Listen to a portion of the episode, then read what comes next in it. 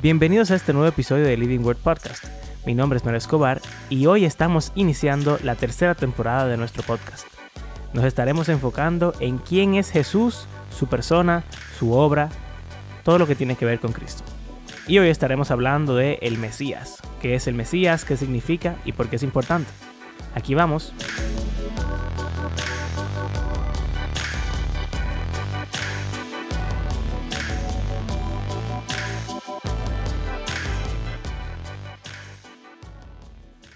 Bienvenidos a una nueva temporada de Living Word Podcast. Estamos aquí, Abraham Sánchez, junto a mis compañeros. Andrés Fulcar. Y Mario Escobar. Y al fin comenzamos la temporada número 3. Y eh, fue, un poco larga la temporada 2, se extendió un poco porque eh, cada uno de nosotros está atravesando grandes cambios en sus vidas. Estamos pasando por la pubertad. no, no, no. Mario se casó la semana pasada, señores. Ya ustedes saben, pasó a otra vida. Y yo estoy ah, pronto a tener una hija. Y André, una segunda o segundo hijo. Ya ustedes saben, señores. Mucha oración por este grupo. Bueno. Hay mucha fertilidad aquí, así que pon tu barrio en remojo. Bueno, y en esta temporada, si recuerdan, en el primer episodio, o probablemente no lo recuerden, pero dijimos que habían cuatro puntos que entendíamos que eran útiles para poder entender mejor las escrituras, la Biblia, y ser un mejor seguidor de Jesús. Y estos cuatro pasos eran leerla como una, una sola narrativa unificada. El segundo paso era leerla en su contexto. Y el tercer paso era conocer a Jesús. Y de eso se va a tratar esta temporada. Y el cuarto paso, que es algo que hemos estado haciendo desde el principio, compartir con otros, hablar con otros al respecto. Entonces, en esta temporada estaremos hablando de Jesús, el Evangelio, el reino, todo eso. Y hoy comenzaremos con una frase muy común en los evangelios y bueno, en el cristianismo en general pero hay veces que quizá no entendemos bien o asumimos que se refiere a otra cosa. Y es la palabra Mesías. Uh. Y no, no es el apellido de Jesús. Digo, sería, sería Cristo. Pero.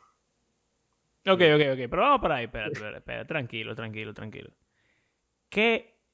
Bueno, pudiéramos. Pudiéramos tener dos acercamientos a esto pudiéramos utilizar nuestro confiable Internet, ir a Wikipedia y preguntarle qué es el Mesías. Pero realmente yo quisiera escuchar de parte de ustedes, mis queridos compañeros, qué ustedes han entendido a través de los años, en su condición de cristiano promedio, que es el Mesías. Yo también puedo dar mi, eh, como dicen, mi aporte, mi granito de arena, pero quisiera empezar escuchando qué ustedes entienden o han aprendido que es el Mesías? El Mesías. bueno, básicamente el Mesías es, em, vamos a decir, el Salvador prometido. Primero al pueblo de Dios y luego eso aplica a nosotros. Una promesa, una profecía que se cumplió. Nosotros creemos en el Señor Jesucristo y en su propósito de su venida, que era salvar al mundo, proveer o traer eh, la salvación de nuestros pecados. Eh, y nada, yo creo que eso. O es parte, la parte que me acuerdo ahora mismo. Ok. ¿Y tú quieres decir algo, Abraham? ¿Algo más en el, el, cristianismo promedio que tú quieras agregar de eso? Sí, yo iba a decir de forma resumida, Mesías es obviamente Jesús que es el Salvador, y también que es Dios. De cierto modo, como que decir que alguien es el Mesías, en la mente de cristiano promedio, creo que tiene que ver con que Jesús es Dios. Ok. Em, yo creo que pudiera agregar, por lo menos en mi iglesia y en la forma en la que yo he crecido como cristiano promedio, que a mí siempre me explicaron que la palabra Mesías significa ungido. Y claro. Sí, eso eso, ungido, ustedes, ungido de qué o para qué o por qué. Eso se lo han explicado ustedes.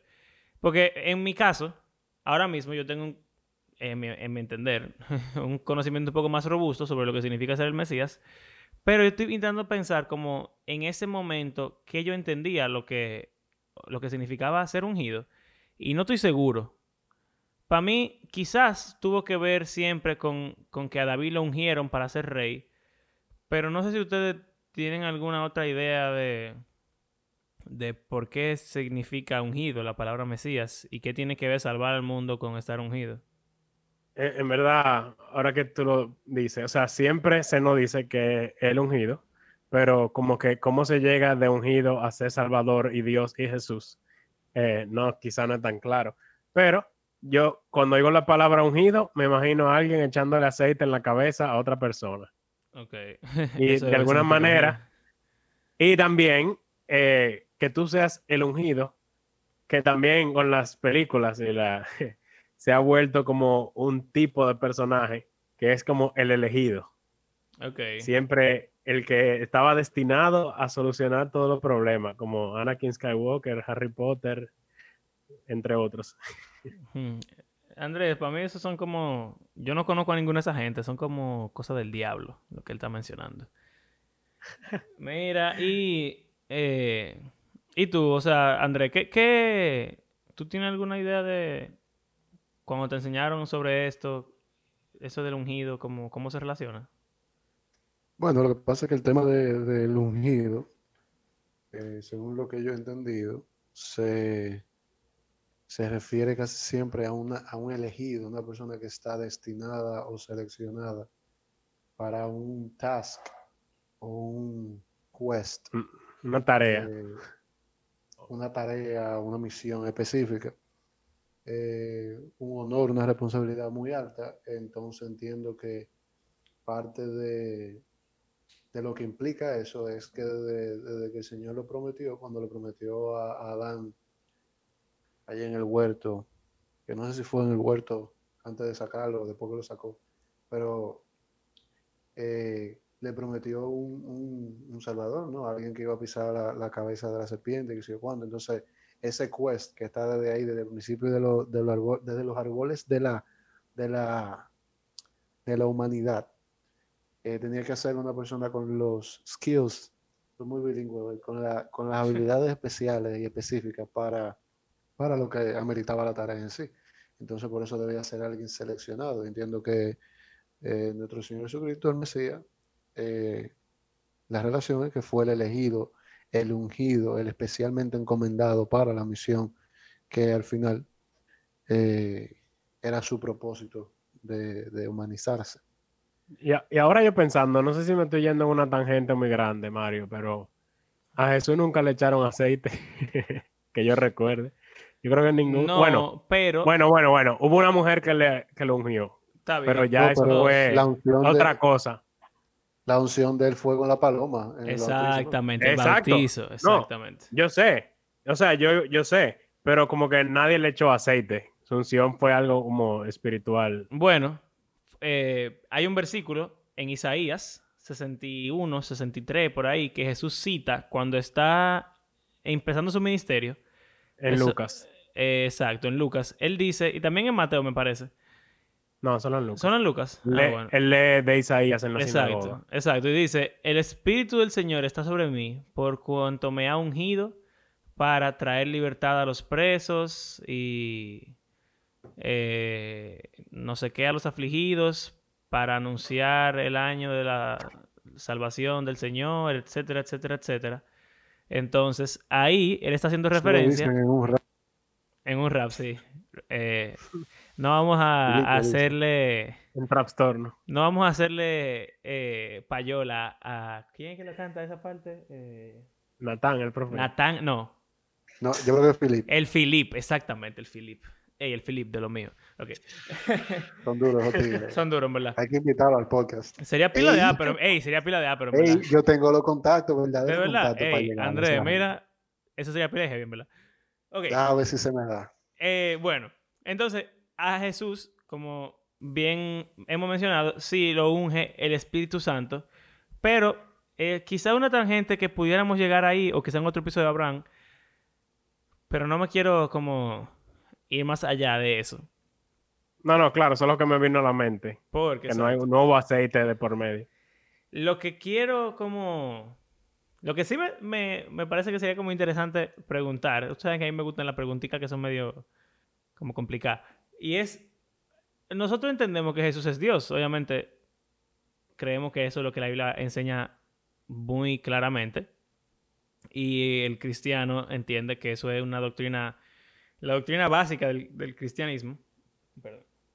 La doctrina básica del cristianismo es que Cristo es Dios, por eso lo adoramos como si él fuera Dios.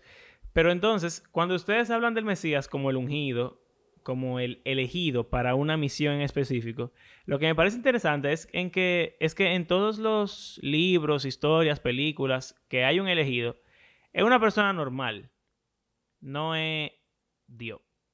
Entonces, ¿estamos seguros 100% de que el Mesías tenía que ser Dios? ¿Ustedes le han enseñado algo sobre eso en, su vida cristiana? Bueno, si hablamos de lo que Andrés decía, de que la meta que tenía el Mesías, básicamente nadie podía dar la talla si no era Dios. Pero, obviamente, eso es fácil decirlo eh, ahora, o sea, después de que tenemos la Biblia completa. Pero a lo largo de la historia del Antiguo Testamento no es tan claro, quizá. Que creo que a eso es que quieres llegar, ¿no? Sí, porque dando clase me pasa mucho eso, como que yo pregunto, ¿qué es el Mesías? Y me dicen Dios. y realmente no es así en realidad. O sea, el Mesías no tenía que ser Dios. Eso fue como un... Eso fue como un plot twist en la trama de la Biblia. Y no sé si ustedes le han enseñado, porque eh, como, como que en nuestra enseñanza de cristianos promedio en nuestras iglesias, se vuelan un ching esa parte del Antiguo Testamento y de, y de, y de las profecías del Mesías y cómo van como construyendo la imagen de, de quién va a ser. Y llegamos al Nuevo Testamento y entonces ya él le dio, ok, heavy, pero realmente el, el Mesías como tal tenía que ser Dios para cumplir la función que él tenía que cumplir. Y si de no ser así, ¿por qué entonces no hablamos sobre eso nunca? Una forma de verlo es como que en una película o en un libro hay algo que se llama clímax de una historia y es como el punto más alto, el momento más importante de una historia, que el de la Biblia entera, el clímax es Jesús.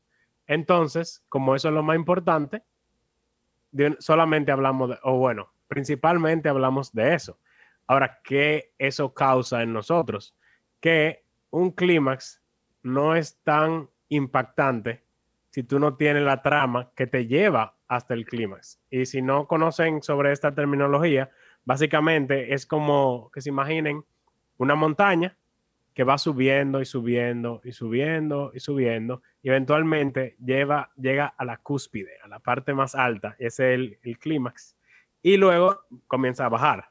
Entonces, si comenzamos en la punta más alta, no fue como tan impactante la subida. Sim- Simplemente siempre estuviste en la cima y ya se vuelve como normal y común. Am, por ejemplo, una película muy famosa que quizá eh, todos han visto, así que no cuenta como spoiler, pero una de las películas más grandes, una de las películas más grandes de estos tiempos fue eh, Avengers Endgame. Y si la película comenzara con la, la pelea donde aparece todo el mundo y pelean todito contra Thanos, después de que lo reviven, como que, ah, sí, fue una pelea chula y ya, pero eh, lo que hace ese momento tan impactante y que si la vieron eh, por primera vez con personas que le gusta la, las películas de Marvel, eh, todo el mundo comenzó a brincar y a gritar y a celebrar cuando llegó esa escena. Sin embargo, eso se debe a que uno vio todas las películas anteriores y vio cómo terminó la película anterior donde se muere casi todo el mundo, que si tú no conoces nada de eso y tú nada más ves que todo el mundo está ahí peleando contra Thanos, Así como que, ah, bueno, todos se unieron a pelear contra Thanos, pero no, o sea, lo que llevó la historia a ese punto es lo que hace ese momento tan emocionante y tan importante para la película.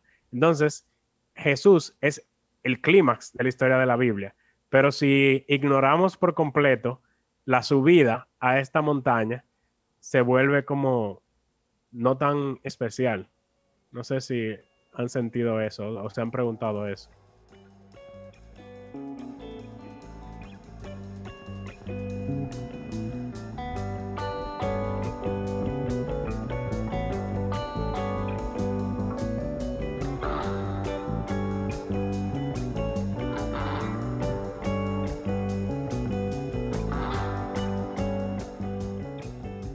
Ok, vamos a decir, sí, ya sabemos que Jesús es el Mesías y que Él es Dios y tenemos toda esta idea en nuestra mente, pero entonces la pregunta es, entonces, ¿qué es realmente el Mesías? Porque eh, ¿será suficiente la definición que nos, han dado como cristiano promedio? Decir simplemente, el Mesías es el Salvador del mundo, que vino a salvarnos de nuestros pecados. ¿Ustedes creen que realmente los judíos estaban pensando que era así? Y es más, yo creo, estoy casi seguro, que ustedes no creen eso. Andrés, tú, tú conoces un poco de las expectativas que tenían los judíos en ese momento cuando hablaban del Mesías, por ejemplo, discípulos. Claro, eh, eh, era, tenían más en mente un líder político, algo tipo Simón Bolívar, Juan Pablo Duarte, Gregorio Perón, eh, para liberarlo de, de la extensa no sé si llamar esclavitud, pero sí... Eh, opresión. Opresión, sitio, no sé, político que tenían los romanos a través de su imperio en, esa zona por ahí. Eh, y entiendo que, quizá en la mente del judío tradicional, lo que, lo que históricamente esperaba era el juez de jueces, o sea, si nos vamos a, lo que pasaba en jueces, a quien iba a ser de una vez por todas el que lo sacara de, de lo que ya era un ciclo, que tenía tiempo y que, y que, que había sido interrumpido por un largo tiempo de, diferentes gobiernos y luego una separación. Y, eh, esos detalles mi papá lo conoce, yo no, yo no me sé esos detalles históricos tanto, pero pero entiendo que esa era la imagen que yo tenía de quién era el Mesías. Eh, era como esa persona que lo iba, los iba a hacer una nación libre independiente y los iba tal vez a convertir en un nuevo imperio, una nueva potencia. No sé. Eso, estoy hablando de eso para el judío tradicional. Tal vez para el judío ya desde un punto de vista eh, religioso, estaban esperando a alguien así, pero que se iba a convertir en su máximo líder religioso y quizá por eso todavía, aún cuando ellos son ya una nación libre desde ese sentido, eh, aún, aún, lo están esperando, aún para ellos no ha venido el Mesías, porque entiendo que tal vez ellos están esperando a alguien que va a ser su máximo líder eh, político, social y, y, religioso. Es básicamente un nuevo David, un rey o sea, un rey del linaje de David que va a venir y va a ser como el nuevo David. David cuando llegó conquistó todo y puso a Israel como lo volvió de tienda de campaña a un reino, literalmente, con edificios, ciudades fortificadas y no solamente en el ámbito político y militar, sino también en el religioso, como tú estás diciendo, Andrés. O sea, que la expectativa es de ese rey que iba a venir. Y quizá en el contexto de los judíos actuales, hay otras cosas que el Mesías también iba a traer, que no era solamente libertad sobre imperios opresores, sino como que Israel mismo se iba a volver la potencia mundial y ese rey iba a ser como el que iba a llevar al pueblo de lo que de ser esclavos, básicamente, a ser los líderes del mundo.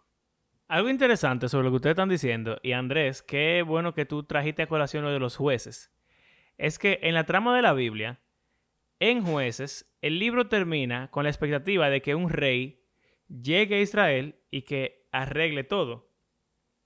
De hecho, el último versículo del libro de los jueces, o quizás cerca del último, dice, en esos tiempos no había rey en Israel. Cada uno hacía lo que, le- bien le parecía.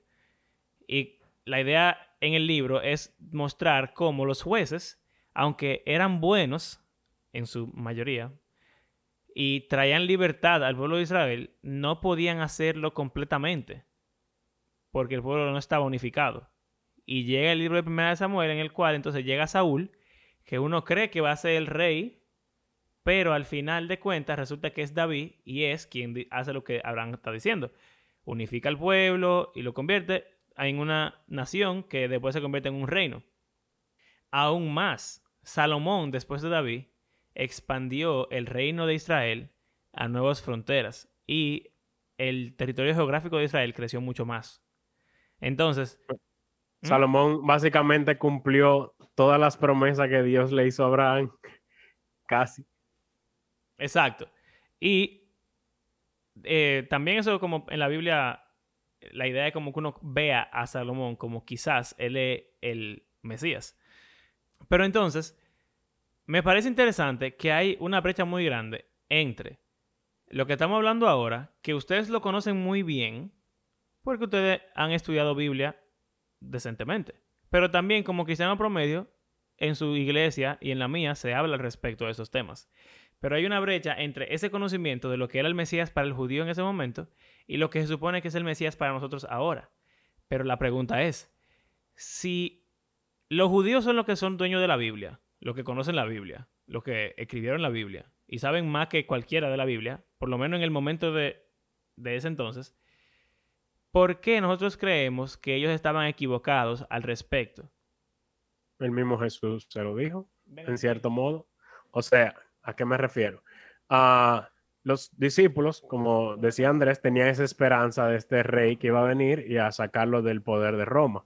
Y en el Nuevo Testamento, en los Evangelios, vemos a Jesús eh, básicamente diciendo, no es eso que ustedes pensaban. Por ejemplo, Juan el Bautista, quien lo introdujo básicamente, mandó a preguntar como que, pero ven acá, ¿eres tú el que estábamos esperando o estamos esperando a otro? Como que él dirá, si tú eres el Mesías y tú ya estás aquí, porque yo estoy preso y, y no estamos, o sea, libres de Roma todavía. Eh, y la respuesta de Jesús fue como que ese no es el enfoque. Miren lo que está pasando aquí y respóndanle a Juan. No voy a dar spoilers todavía porque no sé dónde vamos a llevar la conversación. Pero también cuando Jesús le dice a los discípulos que él va a morir, eh, va a ser entregado y va a morir, Pedro le dice que no, que no puede ser. ¿Por qué? Porque Pedro no le cabe en la cabeza que el hombre que viene a liberarlos de Roma va a morirse, sino que él tiene que ser el líder que los lleva a esta potencia mundial, básicamente. Entonces, Jesús ahí le dice severamente, aparte de mí, Satanás. O sea que, en cierto modo, Jesús ah, les dice que ellos tenían una idea equivocada de cuál era el rol de ese Mesías. O quizás ellos estaban más o menos en lo cierto, pero había cierto desenfoque. ¿Tú quieres decir algo, Andrés? No, yo creo que básicamente todo el relato del, del Nuevo Testamento da a, a- trae a la luz que el error del, de los judíos practicantes o de los líderes religiosos era que realmente no estaban esperando al Mesías. Ellos, ellos, ellos utilizaban eso como tal una muletilla o, o, digo, esa es mi percepción, una muletilla o una o un argumento de autoridad para mantener seducidos o, o atraídos o controlados a todos los, judíos practicantes de esa época, pero cuando tenían que ver o cuando tuvieron que ver las, las señales no la vieron. Cuando tuvieron que, que realmente sentarse a analizar lo que, lo que eran ya las, eh, las profecías y lo que estaba escrito y demás que iba cumpliéndose paso a paso, no, no fueron no fueron sensibles. Y tú sabes por qué yo llego a esa conclusión. Yo llego a esa conclusión porque no fue un solo. O sea, tenemos un relato de por lo menos dos eh, líderes religiosos que sí fueron eh, sensibles, conscientes y entendieron quién era eh, el Señor Jesucristo en esa época y lo que representaba en su momento ahí en la tierra. Y, fueron, obviamente, Nicodemo y, y, ¿cómo se llamaba? El que, el que, el que prestó la, la tumba, ¿cómo se llamaba? José de Arimatea. Bueno, no me acuerdo. José de Arimatea, que también era un líder religioso. Entonces, eso me dice a mí que si habían, si ellos tenían su corazón en el, sitio correcto, iban a ver las cosas. Porque hubo dos que lo tuvieron correcto. Por lo menos lo que se nos relata, yo pudiera asumir que hubo tal vez más que se quedaron callados por algún tipo de miedo. Pero en general eso es lo que yo entiendo. O sea, ¿por qué, por qué no lo vieron así? Bueno, porque ellos estaban concentrados en otra cosa que era lo que les convenía y lo que realmente ellos querían para, para aumentar su poder y no en ver las señales y lo que realmente estaba buscando, porque está, claro desde el principio, en ningún lado del, del, Antiguo Testamento, que era lo que para ellos era la Biblia, habla de un líder político, ni habla de un líder social, ni siquiera de un líder religioso, está hablando de un, de un, el, claramente del Hijo de Dios, que desde el principio fue prometido para venir a destruir lo que, o, o no, a destruir, a cerrar la brecha que se abrió por el pecado. Y, y, es descrito de, de, muchísimas maneras. Lo que pasa es que yo entiendo que eh, a través de los años pasa como pasa con nosotros con la segunda venida. Se va diluyendo el impacto de eso. Y dentro de eso, mucha gente coge eso como, como, como una forma de hacer comercio de la fe. Y por eso que tú ves ahora los falsos profetas que dicen que no, que viene en el 2000, que viene en el 2015, que viene en el 2022, que viene en el 2030, ahora la fecha es 2040 y pico. Y, la gente se lo cree, porque andan con ese convención de oír y lo que están arriba, yo dudo que ellos crean eso, ellos simplemente están utilizando algo que, que pueden utilizar. Entonces yo creo que eso era exactamente lo mismo que estaba pasando. Sin embargo, ahora mismo hay pastores, creyentes, eh, fieles, que sí predican la palabra de Dios de la manera que tienen que predicarla, y, y obviamente están haciendo la obra. Entonces, e-, es, lo mismo. Si, si lo ponemos en perspectiva, exactamente lo mismo. Entiendo yo.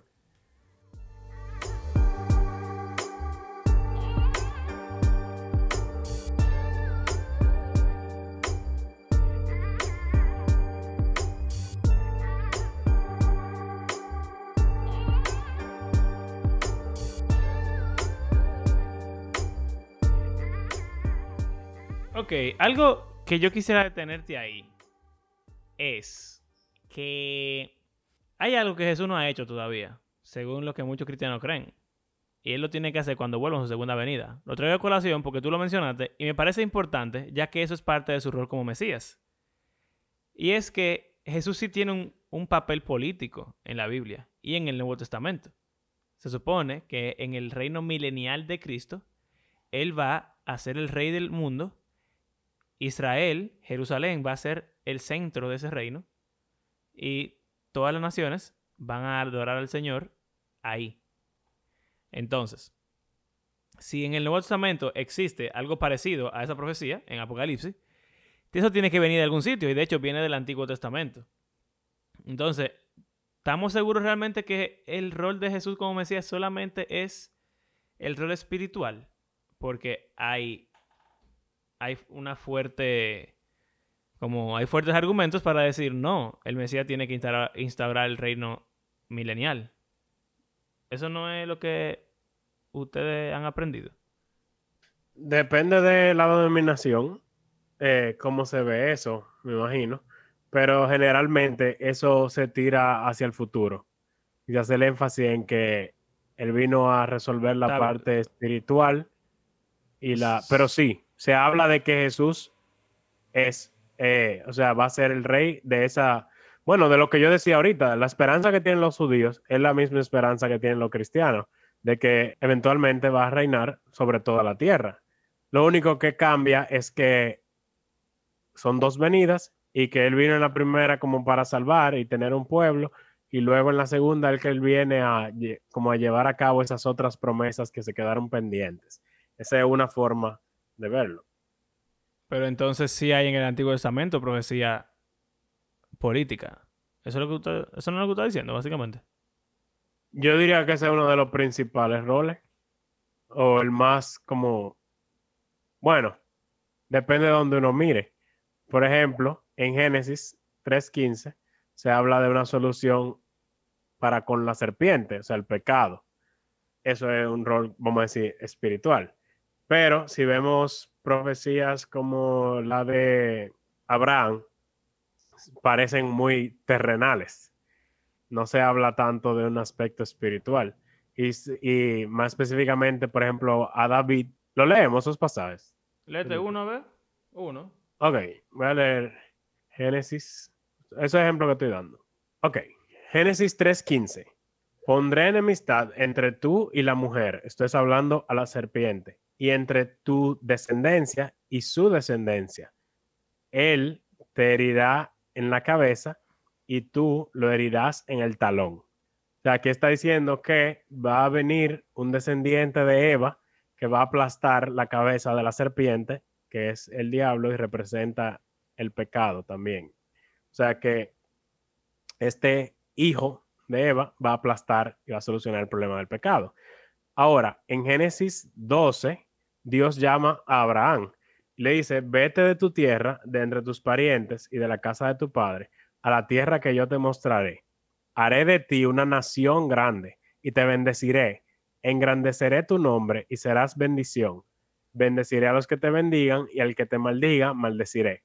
En ti serán benditas todas las familias de la tierra. O sea que está hablando de una nación física en esa misma tierra a la cual él envió y que esa familia, esa nación que va a salir de ahí, de cierto modo va a ser de bendición para toda la tierra, que en cierto modo se ve como algo más físico. Y a David, el Señor le promete cosas similares. En 2 Samuel 7, um, del 11 en adelante, dice a, el Señor a David, a ti te daré reposo de todos tus enemigos. El Señor también te hace saber, perdón, olviden eso de la actitud de reposo. Según Samuel 7:11 dice, el Señor también te hace saber que el Señor te edificará una casa. Cuando tus días se cumplan y reposes con tus padres, levantaré a tu descendiente después de ti, el cual saldrá de tus entrañas, y estableceré su reino. Él edificará casa a mi nombre, y yo estableceré el trono de su reino para siempre. Yo seré padre para él, y él será hijo para mí. O sea que aquí se ve eso. Dice, tu casa y tu reino permanecerán para siempre delante de mí y tu trono será establecido para siempre. O sea que, aunque aquí se usa el lenguaje de descendiente otra vez, como conectando con Génesis 3.15, también habla de un reino, como conectando con esa promesa a Abraham, de un reino físico y con un rey que va a durar para siempre. Exacto. Entonces, a lo que yo quiero llegar es que el Mesías sí tiene un rol espiritual, como el que nos han enseñado como cristianos promedio. Yo creo que el, pasaje más fuerte para eso está en Isaías 53, que habla de cómo el Mesías va a morir para cargar o llevar los pecados del pueblo y así traerles perdón. Todos deberíamos conocer ese pasaje. Si no, léanlo, no lo voy a buscar porque así sería muy eh, redundante, pero eso, o sea, lo dice clarito así. Él va a llevar el pecado de muchos y, ya. Va a morir y de, hecho dice que va a resucitar también. Entonces, eso es cierto. Pero también no podemos ignorar que hay muchos pasajes, como el que, los, que Abraham acaba de mencionar, que hablan acerca de un reino terrenal de Israel y el Mesías es quien lo va a traer. Yo quiero leer un pasaje bien famoso que está en Daniel capítulo 2, una visión que tuvo el rey Nabucodonosor, em, en la cual él ve lo siguiente. Déjenme encontrar el versículo exactamente. Ok, aquí dice en Daniel 2, 31. En su visión, Daniel está hablando acerca de, o con Nabucodonosor más bien. En su visión, su majestad vio frente a sí una enorme estatua resplandeciente de un hombre. Daba terror verla. La cabeza de la estatua era de oro fino, el pecho y los brazos eran de plata, el vientre y los muslos de bronce, las piernas eran de hierro y los pies eran de una mezcla de hierro y barro cocido. Mientras usted observaba, una roca de una montaña fue cortada, pero no por manos humanas. La roca golpeó los pies de hierro y, barro, lo- y los hizo pedazos. La estatua quedó reducida a pequeños trozos de hierro, barro, bronce, plata y oro. Luego el viento se los llevó sin dejar rastro alguno, como la paja cuando se trilla el grano. Sin embargo, la roca que derrumbó la estatua se convirtió en una gran montaña que cubrió toda la tierra.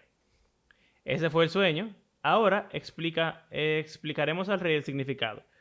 Su majestad, su majestad, usted es supremo entre los reyes. El Dios del cielo le ha dado soberanía, poder, fuerza y honra. Dios lo ha puesto como gobernante sobre todo el mundo habitado y le ha dado dominio aún sobre las aves y los animales salvajes. Usted es la cabeza de oro. Ahora bien, después de que termine su reino, surgirá otro reino inferior al suyo y ocupará su lugar. Cuando éste caiga, un tercer reino, representado por, el bronce, surgirá para gobernar el mundo. Después vendrá un cuarto reino, tan fuerte como el hierro. Ese reino destrozará y aplastará todos los imperios anteriores, así como el hierro de su aplasta todo lo que golpea. Los pies y los dedos que vio eran una combinación de hierro y barro cocido, lo cual demuestra que ese reino se dividirá. Por ser barro mezclado con hierro, tendrá algo de la fuerza del hierro. No obstante, si bien algunas de sus partes serán tan fuertes como el hierro, otras serán tan débiles como el barro. Esta mezcla de hierro con barro también bla bla bla. bla. Ok. Durante los, durante los gobiernos de esos reyes, el Dios del cielo establecerá un reino que jamás será destruido o conquistado. Aplastará por completo a esos reinos y permanecerá para siempre. Ese es el significado de la roca cortada de la montaña, aunque no por manos humanas, que hizo pedazos de estatua de hierro. El gran Dios estaba mostrando al rey lo que ocurrirá en el futuro. El sueño es verdadero y el significado seguro. Entonces, eso está más claro que el agua, yo diría. Hay reinos que oprimen el mundo, como Babilonia estaba oprimiendo a Israel en ese momento, y otros más, como Roma, como Andrés bien mencionó, que en el momento de Jesús estaba oprimiendo el mundo, incluyendo a Israel. Pero llegará un momento en el cual vendrá el reino de Dios que aplastará esos imperios. Entonces, hay una parte de la promesa del Mesías que tiene que ver con la salvación espiritual de las personas, pero también hay una parte que tiene que ver con la instauración de un reino que muchas veces en la Biblia es llamado el reino de Dios. Y el Mesías debe cumplir, se supone, ambas cosas. Por eso, como ya mencionamos, Juan le pregunta, wey, ¿eres tú? Porque yo veo que tú estás muy preocupado por la parte espiritual, pero la parte política, tú no estás en eso. Sin embargo, nosotros creemos que sí va a pasar eso, sim- simplemente que va a pasar en el futuro. Entonces, yo creo que eh, sería mejor tener la imagen completa de lo que el Mesías es. Es una persona elegido, como ustedes bien dijeron al principio, que no solamente va a salvarnos de nuestros pecados, sino que principalmente para el judío, que era quien recibía la profecía, era un rey, un líder político, efectivamente, que iba a tener la unción del Señor, que de alguna forma u otra iba a perdonar los pecados, pero que, muy importante, iba a traer el reino de Dios sobre el pueblo de Israel. Y les iba a dar, como Andrés dijo, que era lo que ellos esperaban, que Israel iba a ser libre, pero no solamente eso, sino que iba a ser como que el, el centro del mundo, la capital del reino de Dios. Y eso es muy importante. Si ignoramos esa parte de la profecía, entonces no vamos a entender muy bien quién es Jesús cuando Él dice, o cuando la gente dice que Él es el Mesías, están diciendo que Él es el rey de ese reino que el Señor iba a traer. Y también que va a juzgar. Que en Hechos, Pablo menciona mucho el hecho de que Jesús, que resucitó en el futuro, juzgará a todos, tanto buenos como malos. Exacto. Que eso también parte de ese rol. Exacto. Entonces es, es un rol, eh, vamos a decir, doble. No solamente salvar a la gente de sus pecados, sino que también tiene que ver con esa parte terrenal. Ahora, ¿por qué estamos empezando la temporada aquí? Bueno, Jesús, nosotros le decimos Jesucristo. y Cristo es la, la traducción griega de la palabra Mesías. O sea, cristianismo. Exacto, cristianismo básicamente significa mesianismo, o sea, ungidoísmo. Nosotros adoramos Un al-. Exacto, el ungidismo. Nosotros adoramos al ungido del Señor. Y si no entendemos qué es lo que hace el ungido del Señor, entonces no vamos a entender muy bien qué es lo que Jesús está diciendo acerca de él mismo, qué es lo que la otra persona está entendiendo de, de él mismo. Y obviamente entonces no vamos a entender muy bien lo que la Biblia nos está diciendo. Y es interesante que los evangelios dicen que lo que Jesús predicaba era el evangelio del reino de Dios. Eso ya como un spoiler para próximos episodios. En verdad, yo creo que sería bueno hablar sobre eso en el próximo episodio. De qué es el reino de Dios entonces. Porque si Jesús lo que, lo que va a traer el reino de Dios, y ya hablamos de que la tarea del Mesías es espiritual, pero también física, el reino de Dios tiene que ser algo espiritual y físico también. Así que en verdad yo creo que sería bueno hablar sobre eso la próxima ocasión. Pero bueno. Eh, ¿Algo más acerca del Mesías que ustedes quieran agregar, señores? Que es importante, como ustedes estaban diciendo, eh, conocer a quien nosotros adoramos ahora. ¿Qué significa quién es ese que nosotros adoramos?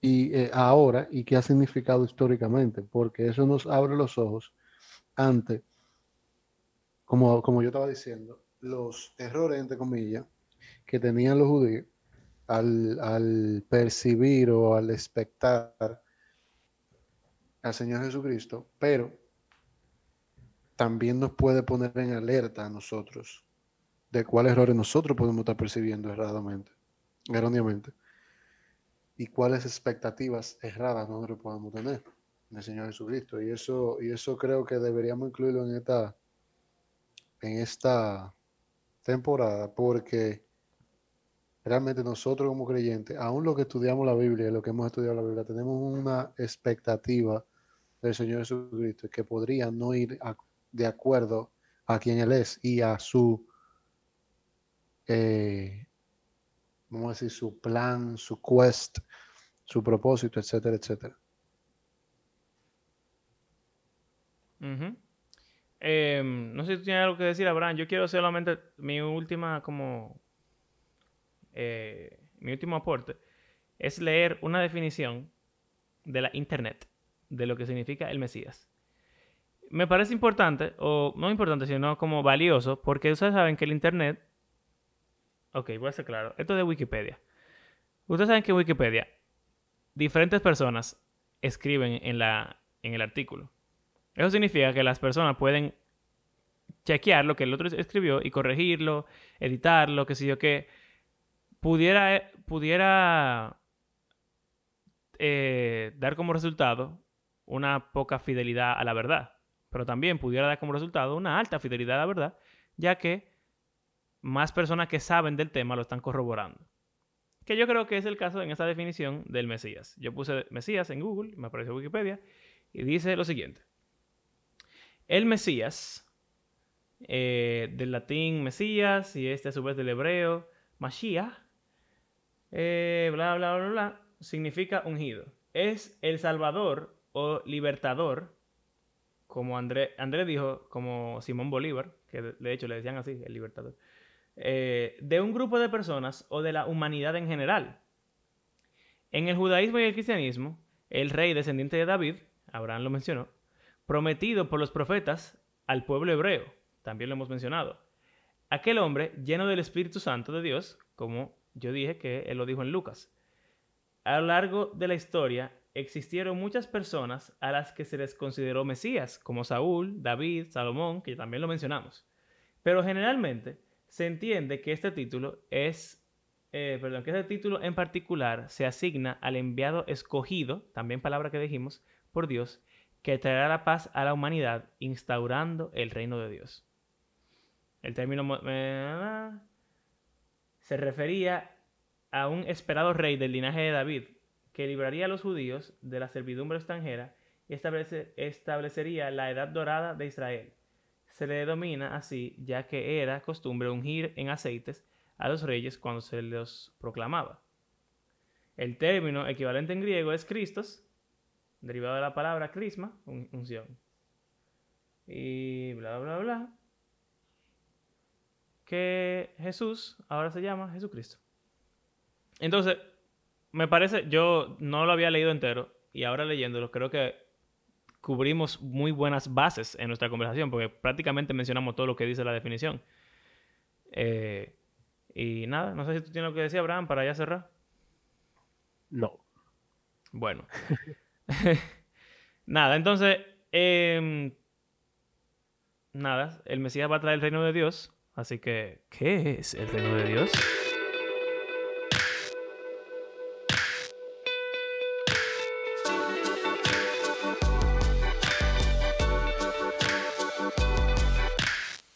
Gracias por acompañarnos en este episodio. Les recordamos que hacemos este podcast porque creemos que la Biblia es un libro que está vivo y tiene el poder de Dios para transformar la vida de sus lectores y también todo el mundo. Si disfrutan de nuestro podcast, les invitamos a compartirlo en las redes sociales y si quisieran apoyarnos económicamente, pueden hacerlo por medio de nuestras plataformas de PayPal o Patreon. Como de costumbre, queremos agradecer a cada una de las personas que ha convertido este podcast en parte de su rutina semanal y será hasta la próxima. Hasta luego.